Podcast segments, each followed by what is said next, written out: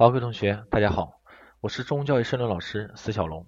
那么今天呢，我们用十分钟时间跟大家说一下，二零一五年国家公务员考试申论科目的作文，它会如何来命题。那么从近十年来国家公务员考试申论科目来看，那么作文的命题方式不会这么三种，我们将这三种命制的特点以及大家如何去应对，跟大家做一下介绍。那么首先，我们先说最常见的一种。也就是最流行的这一种命题方式，也就是不给我们命制任何的标题或者主题，让我们自己去命制一个标题，这叫自命题作文。那么这个自命题在国家公务员考试中啊，它有它的一个特点，也就是它往往会怎么样呢？会给我们一句话或者给我们一个故事，让我们结合对这句话、这个故事的这样一个理解和认识，然后写一篇文章。比如说，二零一四年复省地市。啊，复省的是什么呢？说慢下来才能有自在有为的生活这一句话。那么副省这个地势呢，谈到幸福始终是有残缺的。那么这两句话来自于什么？来自于什么地方呢？来自于周慧的给定资料。其实我们再看与之相似的这样命题方式，二零一三年复省岁月是一个生能言这八个字还是来自于给定资料，但是它是一个标题，那给了标题，但八个这八个字来自于给定资料。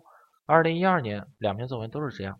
对吧？给了我们一个啊这样一个先进人物的这样一个案例，让我们以这个故事为话题写篇文章啊。第四的呢，给了我们三零加一句话啊，说这样一个不管不管我们变得多么高明和安全，自然灾难、人为灾难始终是我们生命的一部分。结合着这句话的思考写篇文章。那与之相似的还有二零一一年第四啊，包括二零零九年的这样一个命题，它都是这样。那么这样的命制方式，从这一年来看，它是比较流行，同时呢。它的难度也比较大一些，因为大家都会有这样的感觉：如果这样的作文啊，从这样一个题干中给了我们一个主题，或者给了我一个标题，那我就知道我该怎么去写了。最起码我写了好不好，我可以保证我不跑题。但像这一种它就不一样，像这一种它给了那么一句话、一段话，那么对这句话、这段话，你到底是怎么认识、怎么理解的？那对于各位同学来说，可能就会出现一定的认识上的偏差。那么一旦对这句话认识上出现了偏差，那么整篇文章的中心观点它也就直接偏离了。所以这是它的难点第一，难难点之一。那么难点之二是什么？就是很多时候我们会发现，作文题目给的这一句话这一段话，它和我们整个材料看起来啊，它不一样，甚至于看起来没关系。那么遇到这种情况怎么办？遇到这种情况怎么办？这也就是我们在。确定中心观点的时候遇到了难题，也就是我们如何去遇到这种题目以后确定中心观点。我跟大家说两句话啊，把握两个原则。第一个呢，我们的中心观点你在确定的时候要从题目中来。第二句话就是啊，要到材料中去。我不管你能不能看出来作文题目它的要求给的这句话和材料之间的关系，你要写一篇文章，你的中心观点肯定要和题目有关系，这一个绝对不能偏了。绝对不能偏了。那么到材料中去，它有两层含义。第一层含义，我们回归到这个材料，去看一看这句话到底什么意思。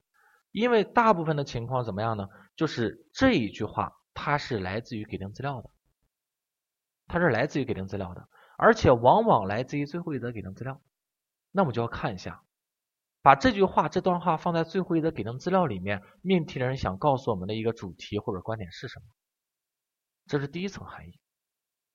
那么第二层含义到材料中去，就是我们知道了这句话到底在讲什么之后，我们还要结合整个材料的内容和主题来确定我的中心观点。你这样呢会更好一些，因为你如果能将整个材料能够结合到你这一个作文写作中来，你也好写，你也好写。你比如说你这一篇文章如果只结合了材料那么一段或者或者一小则材料，那么你想用材料中其他素材你没法用了，很难用了。所以这是到材料中去的第二层含义。那么今年考试遇到这一种命题形式的可能性还是非常大的，所以这个大家需要关注一下。等我们去梳，我们这一天啊，这段时间我们可以梳理一下我们近几年就这样自命题作文的，或者叫自拟标题作文的这样一个命题的一个规律和趋势，然后自己去练一练，看看如何把题目给它看懂，对吧？看不懂时候就回归到材料，看看它到底什么意思，然后再如看一看如何将。我们的这样一个题目要求和整个材料主题结合起来，那这一点对他来说可能要求可能高一些。有的时候我们看不到，但是我们要有用联系的观点去看。比如说二零一二年地市的这一个题目要求，我们回归到这个材料，我们看，其实命题想告诉我们，人要有忧患意识。他说你就就忧患意识来写，你说我就就忧患意识来写，好，没关系，不跑题。他说你是对的，但是如果你要结合材料，你看材料在讲城市的安全，一结合你就知道什么意思了。那就我们在写的时候怎么好写呢？就是通过增强忧患意识来保障城市的安全，你这样写不更好写一点吗？好了，各位同学啊，这是我们第一种命题形式，并且这种形式是最有可能出现的，大家明白？然后第二种命题形式，半命题作文，半命题作文，这个半命题作文它也有两种形式，第一种形式是什么呢？只给你主题，不给你观点，只给你主题，不给你观点，因为你的中心观点是主题加观点构成的呀，对吧？只给主题不给观点，比如说二零一零年。给你一个主题，让你围绕海洋的开发与保护写作文，他就是把主题告诉你了，就是海洋开发与保护。那么观点是什么？观点是什么？这个你需要回归到材料中去看一看，去确定你的观点是什么。那么我回归到材料一看，那就是既要开发又要保护，开发与保护是相辅相成的关系，这是你最核心的观点。然后你围绕这个观点来写就行了。这是只给你主题不给你观点的时候，你要回归材料来确定你的观点，对主题的最核心的看法。那么还有一种情况就是只给观点不给主题的，就像二零一三年地市，让什么什么大放异彩，让什么什么大放异彩，它是给你的观点，就是我的观点是要让它大放异彩，而让什么大放异彩呢？这个主题题目说的很明白，你要到材料中找。主题要和材料有关系，我们看材料在讲什么，那么主题就是什么了？材料在讲中国文化，好，让中国文化大放异彩，好，就围绕它来写就可以了。这是一个半命题作文，给你观点或者只给你主题，然后回到材料，把这样一个中心观点都给它补全了。如果只给主题，把观点填上；如果只给观点，把主题填上就可以了。这是第二种命题形式。第三种命题形式就是命题作文，直接给你一个标题：海洋的健康。你就围绕海洋健康来写就行了。要保障海洋健康吗？或者说岁月是与卫生的盐，它也给你一个标题。但是如果给你标题的时候，你看不懂标题什么意思，还是按照我们第一种自命题作文那种方式，回归到材料看给你这标题到底什么意思。因为往往出现你看不懂的这种情况，他给你这个标题，它是出现在材料中的。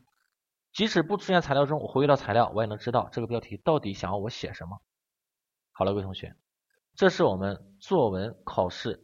啊，我们申论考试这个于作文命题常见三种命题形式，最常见的第一种自命题，给你一句话让你谈，对这句话理解，结合材料内容写一篇文章，像这种大家重点去练，如何去应对？我们刚才也做了一个简单的介绍，大家好好总结一下。